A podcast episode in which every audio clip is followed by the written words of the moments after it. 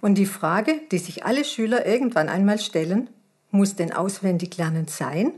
Und wenn ja, geht's leichter?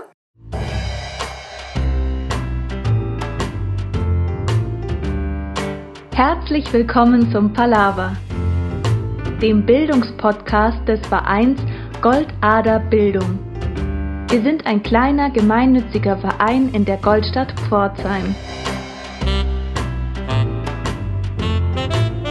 Unsere Stärke ist unser Team aus engagierten Menschen unterschiedlicher Professionen. Bildung verstehen wir umfassend und ganzheitlich. Pädagogische Themen aus der schulischen und außerschulischen Praxis werden von uns aufgegriffen und unter den Stichworten Bildung, Erziehung und Lernen theoretisch hinterfragt. Die daraus entstehenden Ideen erproben wir in praktischen Projekten. Heute ist Donnerstag, der 22. Juli 2021. Ich bin Gabi Teilmann von Verein Goldader Bildung. In unserem heutigen Podcast geht es um das Thema Lernen.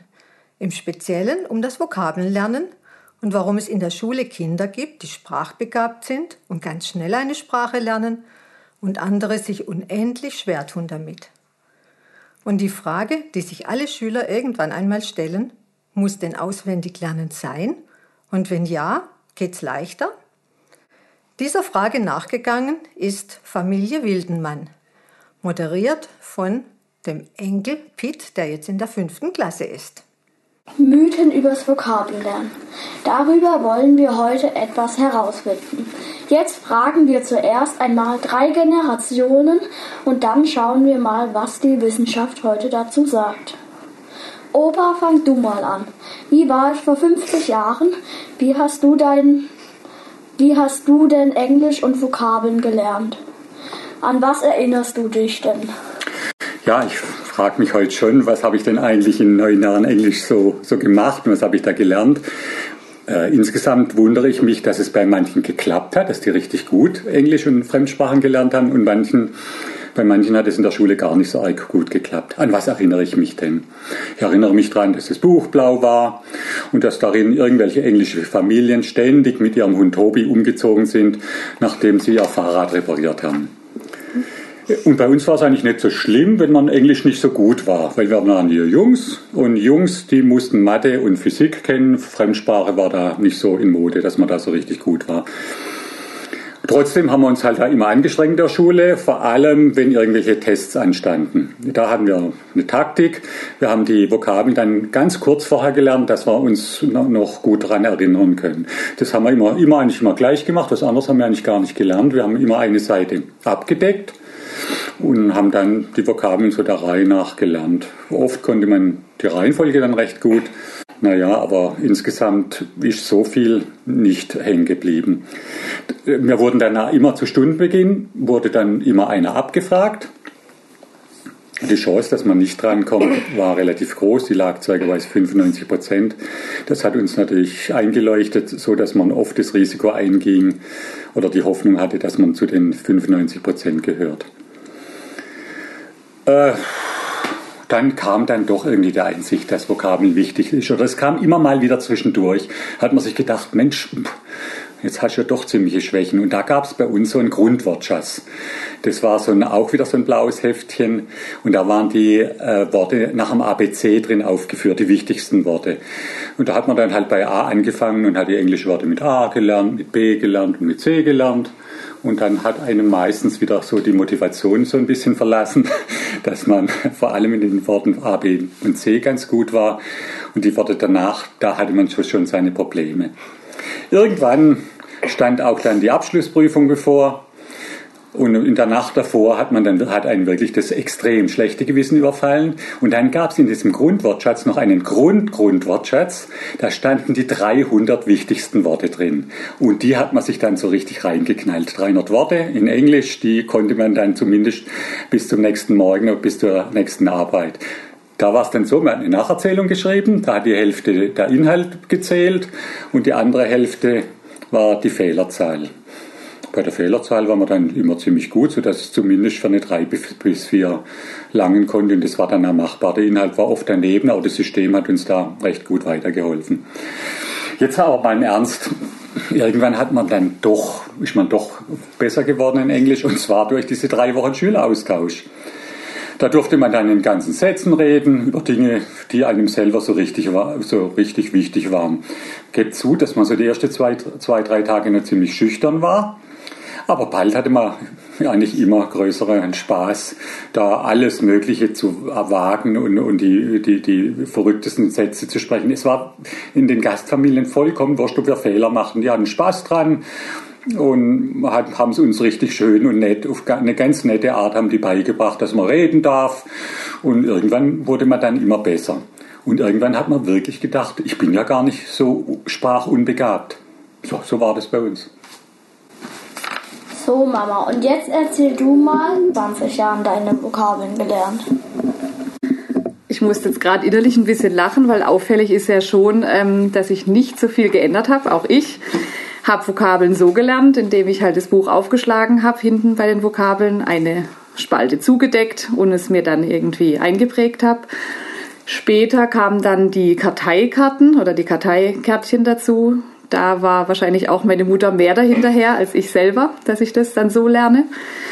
Und äh, an was ich mich auch noch erinnere, ist, dass ich mir oft gar nicht gemerkt habe, so richtig, wie man es ausspricht eigentlich, sondern wie man schreibt. Also statt Bike habe ich mir Bieke gemerkt oder statt Ride, Rite, äh, einfach, dass ich es zumindest richtig schreiben kann.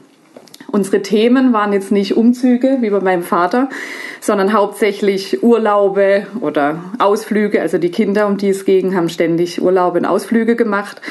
Und äh, oft war auch die englische Küche Thema und da erinnere ich mich auch noch dran, ähm, dass mein Englischlehrer praktisch uns das so näher gebracht hat, indem wir dann auch mal gekocht haben.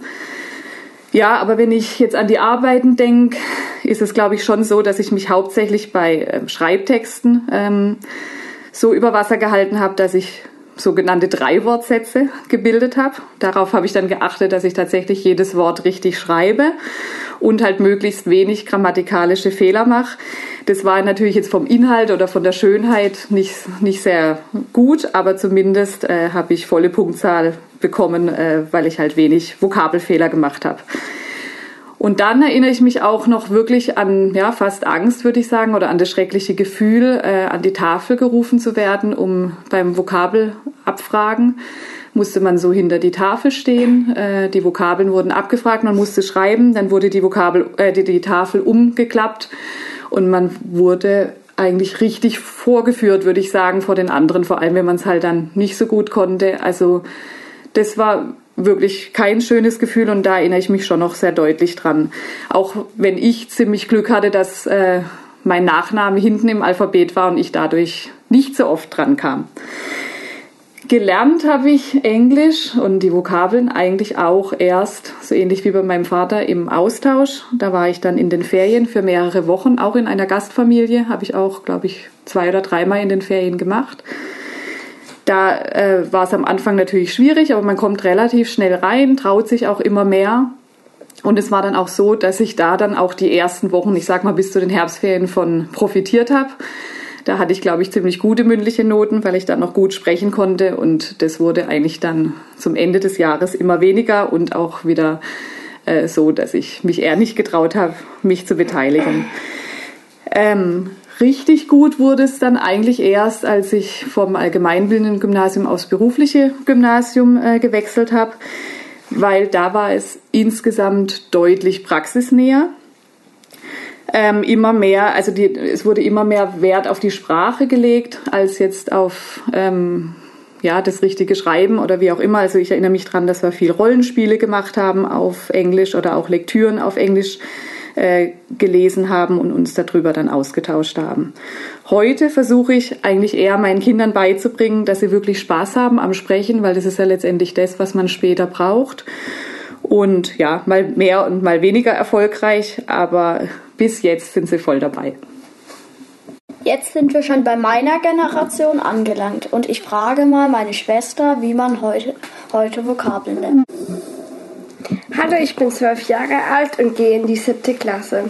So lerne ich meine Englisch- und Französisch-Vokabeln. Zuerst schreibe ich meine neuen Wörter in mein Vokabelheft ab. Unser Vokabelheft besteht aus drei Spalten. In der ersten Spalte schreibe ich meine englischen oder französischen Wörter ab und, die, und in die zweite die deutsche Übersetzung und in die dritte Spalte kommen dazu jeweils die Beispielsätze. Danach lerne ich dann meine Vokabeln. Nach jeder Englischstunde bekommen wir zum Beispiel immer sieben Vokabeln auf, dass wir sie uns besser merken können und es nicht zu viel für einen Tag ist. Das eigentliche Lernen von Französisch und Englisch-Vokabeln mache ich mit der App Phase 6. So funktioniert sie. Ich kann meine Vokabel, die ich gerade habe, auswählen. Zuerst kann man sie sich einprägen lassen, indem man das gefragte Wort schreiben muss und dann werden sie abgefragt. Man kann auswählen, in welche Richtung man sie abgefragt haben werden möchte. Zum Beispiel Deutsch-Englisch und Englisch-Deutsch. Mit Phase 6 bin ich eigentlich immer sehr zufrieden und es klappt auch immer sehr gut. Oder ich lerne Vokabeln, indem ich eine Seite zu, zudecke und die andere Seite dann aufschreibe. Bei uns im Unterricht sollen wir die ganze Zeit nur Englisch reden. Wer sich nicht daran hält, bekommt eine sogenannte Bombox. Daraus muss man sich einen Zettel ziehen und bekommt Themen, worüber man die nächste Stunde eine Minute drüber reden muss auf Englisch. Zum Beispiel die Themen, was hast du gestern gemacht, dein, was ist dein Lieblingstier und so weiter. Außerdem bearbeiten wir am Ende einer Unit ein Arbeitsblatt, auf dem Vokabeln auf unterschiedlichen Weisen abgefragt werden, durch eine Beschreibung, durch unterschiedliche Weise abgefragt werden. Gegenteile oder Bilder werden dabei auch abgefragt. Eigentlich finde ich bisher die Sprachen sehr gut, hatte aber auch bisher ziemlich Glück mit meinen Lehrern und Lehrerinnen. So, und jetzt ist die Wissenschaft dran. Wie kann man denn heute Vokabeln lernen? So, der Opa dieser Familie, Joachim, hat sich schlau gemacht, wer ihm dazu mehr sagen kann und ist auf Frau Professor Dr. Karin Vogt gestoßen, die an der PH Heidelberg die Didaktik der englischen Sprache, Literatur und Kultur lehrt. Also ist er nach Heidelberg gefahren und hat sie gefragt, wie denn das moderne Lernen einer Sprache und vor allem der Vokabeln aussieht. Frau Dr. Vogt unterhält sich mit Sandra Schmidt, die Lehrbeauftragte für das Fach Englisch und bilinguales Lernen und Lehren am Seminar für Ausbildung und Fortbildung der Lehrkräfte in Mannheim ist. Da sie beide in Studium und Lehrerausbildung tätig sind, kann Joachim und auch wir hier an der Quelle erfahren, was die zukünftige Lehrergeneration zum Thema Vokabellernen mit auf den Weg bekommt und an die Schüler weitergibt. Diese Erzählung über die Generation, was haben die gemeinsam, was äh, das Lernen von Wortschatz angeht. Die Testformate scheinen ähnlich über die Zeit. Entsprechend sind auch die Art und Weisen äh, ähneln sich, wie sie gelernt, wie Vokabeln gelernt werden. Es könnte ein Problem dabei geben.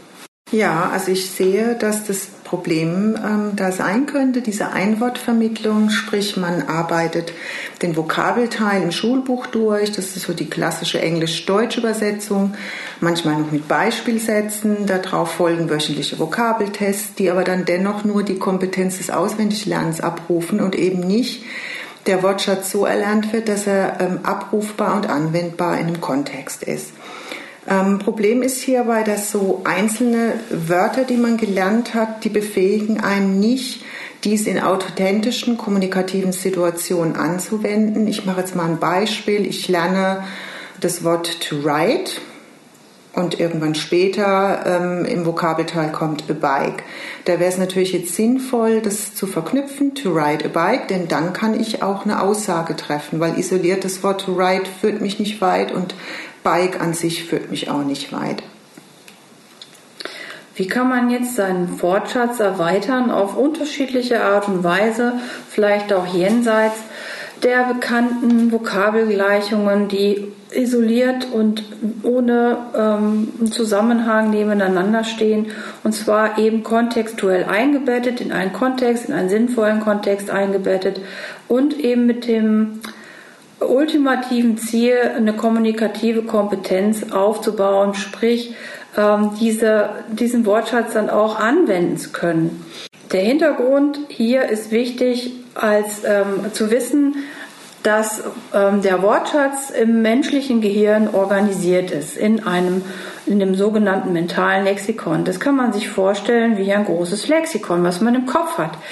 Und das mentale Lexikon enthält Informationen natürlich bei jedem anders und es entwickelt sich auch bei jedem anders, enthält Informationen über Form, Bedeutung und Verwendung von Wörtern oder Wendungen, nicht nur Einzelwörtern, sondern auch Wendungen oder Chunks oder Cluster. Also ein oder mehreren ähm, lexikalischen Einheiten. Wir meinen zu wissen oder wir, wir stellen uns vor, die Organisation eines, ähm, die Struktur des mentalen Lexikons ist folgendermaßen. Ähm, möglicherweise werden äh, Wörter mit ähnlichen Bedeutungszusammenhang zusammen abgelegt. Das heißt also zum Beispiel Synonyme, die ähnliche Bedeutungen haben wie Start und Beginn. Oder aber Hyponyme, das heißt also übergeordnete ähm, Wörter, die einen ähm, Zusammenhang mit untergeordneten Spezialisierungen haben, wie zum Beispiel Tree als übergeordnetes ähm, Nomen für Elm oder Oak als äh, ähm, Baumarten, die spielen hier eine wichtige Rolle, wo nat wobei natürlich die übergeordneten Wörter häufiger vorkommen und deswegen auch äh, ähm, zunächst gelernt werden sollten. Wörter und Wendungen, die im selben Kontext vorkommen, werden auch äh, zusammen abgelehnt, äh, gelegt. Ähm, das nennt man paradigmatische Beziehungen. Das heißt also Dinge, die zusammengehören, die sinnhaft zusammengehören, wie zum Beispiel das Beispiel von eben, das nennt man Kollokation, also zusammenhängende äh, Wörterkombinationen von Wörtern wie ride a bike. Da haben wir hier das ride als, Nom, als, als Verb und das Nomen bike kommt dazu. Oder on foot. Präpositionen und Nomen gehören zusammen und bilden zusammen einen Zusammenhang. Ähm, außerdem werden Wörter und Wendungen mit gemeinsamer Lautstruktur, also mit Klangassoziationen, vermutlich zusammen abgelegt und spielen eine wichtige Rolle, wie zum Beispiel Consolation und Compensation. Und die Art und Weise ohnehin, wie das Gehirn arbeitet, ist ganz grob gesagt jetzt, dass es immer einfacher für das Gehirn ist, Dinge zusammen zu abzulegen und neue Dinge an Bekanntes anzu, anzudocken. Für das Vokabellernen bzw. die Wortschatzarbeit ähm, gelten in gibt es in der Literatur wichtige Strategien. Es gibt natürlich noch viel mehr, aber die vier wichtigsten sind zunächst einmal aus dem Kontext zu erschließen.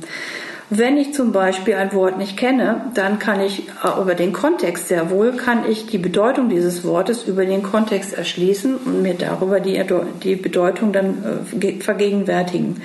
Der Kontext ist also eine Hilfe für eine Verständnishilfe und die kann eben auch angewandt, angewandt werden für das Lernen von Wortschatz und das nachhaltige Lernen von Wortschatz. Also Kontext ist ganz wichtig. Ähm, das ähm, sehr bewährte und äh, schon lange bekannte, vielleicht auch bei älteren Generationen bekannte System von Wortkarten oder Karteikartensystem ist auch durchaus wichtig als Strategie äh, des Lernens. Die können durchaus unterschiedlich, ähm, durch, durch, durchaus unterschiedlich geartet sein. Ähm, wichtig sind eine, ist eine Struktur, die, die eingängig ist für denjenigen, der das lernt, denn jeder lernt ja anders Wortschatz. Ähm, da können ähm, unterschiedliche Informationen drin sein. Da auf den Karteikarten können Zeichnungen angefertigt werden, die können farbig sein, ähm, die können äh, Beispielsätze oder ähm, Kollokationen, also solche Kombinationen von Wörtern enthalten. Die können organisiert sein mit zusätzlichen ähm, Synonymen, also Dinge, die ähnliche Wörter, die ähnliche Bedeutungen haben. Ähm, ganz unterschiedlich können die angelegt sein. Sie können eine Übersetzung beinhalten. Das ist alles möglich.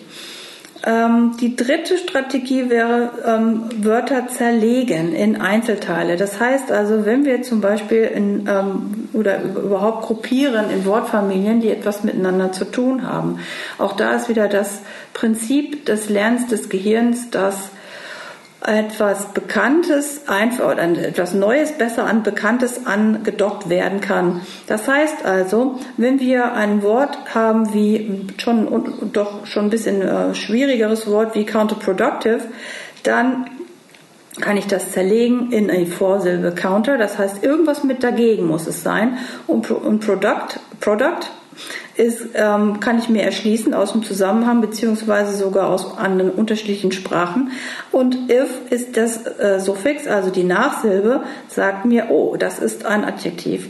Und auch wenn ich vorher dieses Wort nicht kannte, kann es mir bei der Erschließung der Bedeutung ähm, mit dieser Zerlegung in Einzelteilen ähm, helfen, das zu, er, ähm, das zu erschließen, aber auch das zu behalten.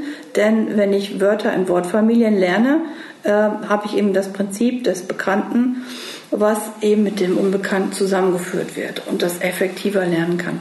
Außerdem ähm, Wörterbuchverwendung. Ähm, auch wenn heutzutage Wörterbücher nicht mehr unbedingt in analoger Form verwendet werden, sondern in digitaler Form, ist es trotzdem immer noch wichtig zu wissen, wie ich ähm, Dictionary Entries zum Beispiel lesen kann.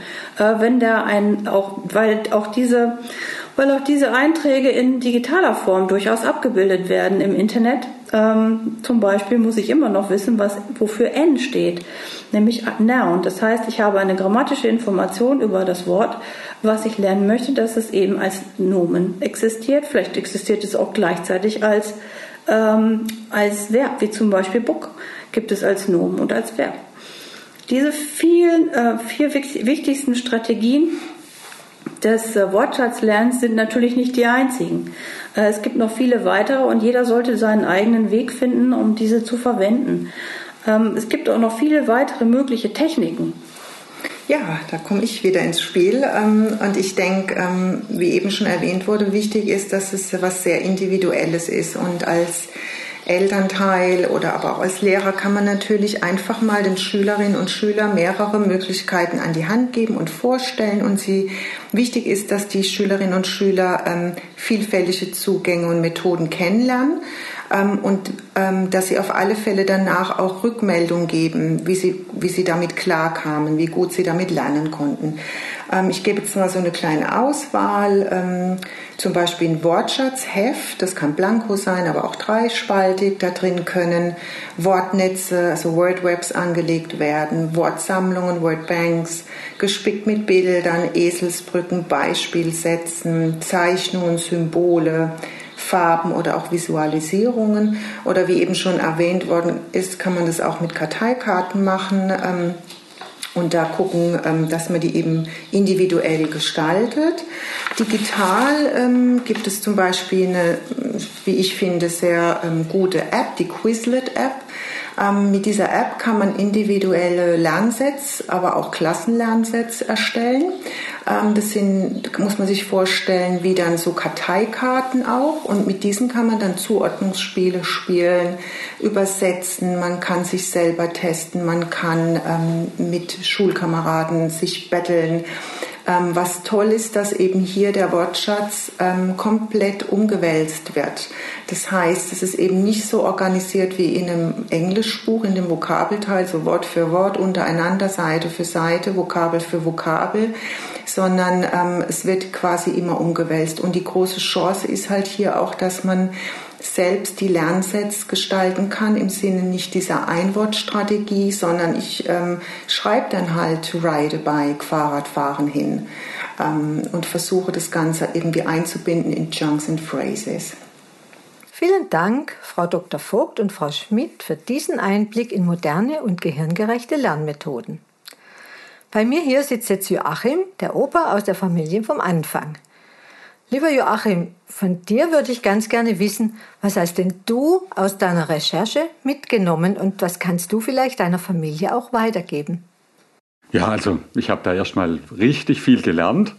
Und da möchte ich mich auch nochmal recht herzlich bedanken bei der Frau Vogt und bei der Frau Schmidt, dass sie so viel Zeit mit mir verbracht haben. Äh, es gab natürlich auch eine schlechte Nachricht, wenn ich das zusammenfassen darf. Also mit dieser Ausrede, ich bin nicht sprachbegabt, komme ich nicht mehr durch. Also das durfte ich lernen, das gibt es eigentlich nicht. Und das ist aber auch auf der anderen Seite auch wieder die positive Botschaft. Jeder Also wirklich jeder, das habe ich da kapiert, kann richtig gut Fremdsprachen lernen.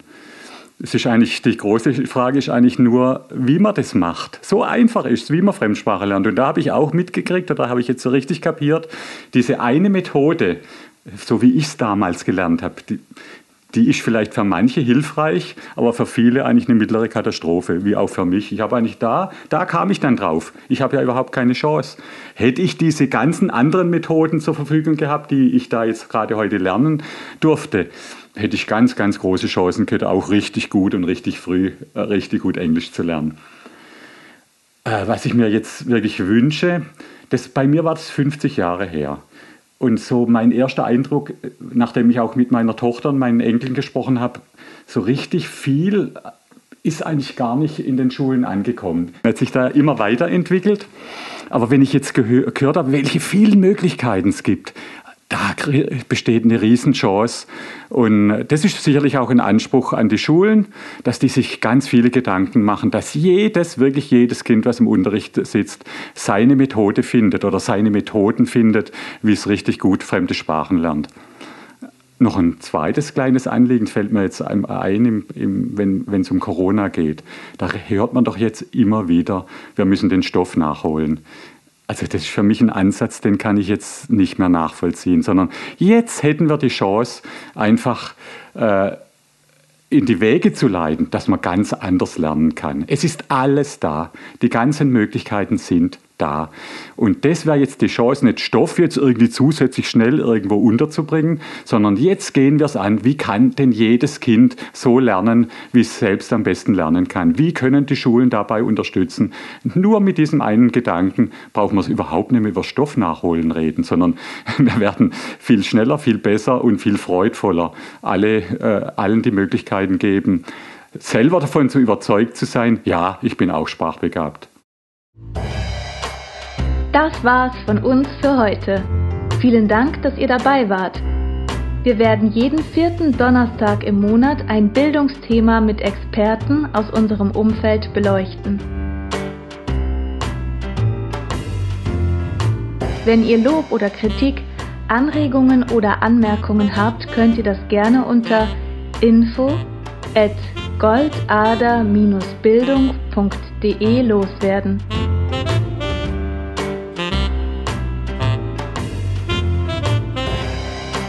Wir freuen uns auf eure Rückmeldungen und hoffen, euch auf den nächsten Podcast neugierig gemacht zu haben.